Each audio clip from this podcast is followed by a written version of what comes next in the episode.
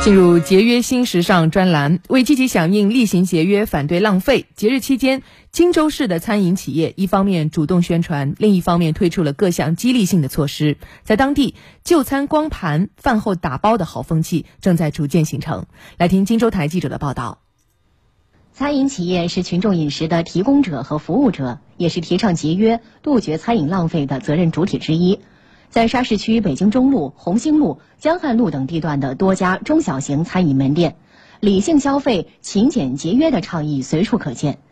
有的在门店入口显著位置悬挂标牌，有的在店内墙上张贴提示语，还有的在餐桌、服务台上放置温馨提示台卡，提醒客人珍惜粮食，杜绝餐饮浪费。为了避免客人多点，我们在客人点餐的时候会进行一个提醒，比如说两位客人进餐。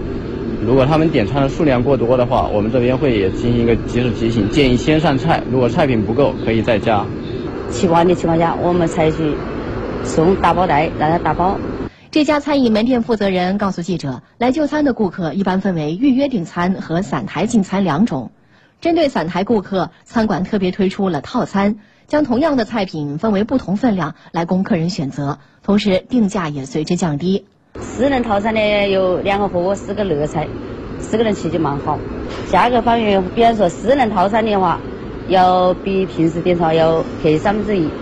光盘行动不但潜移默化地改变了大家的生活，还帮助大家形成了节约健康的饮食习惯。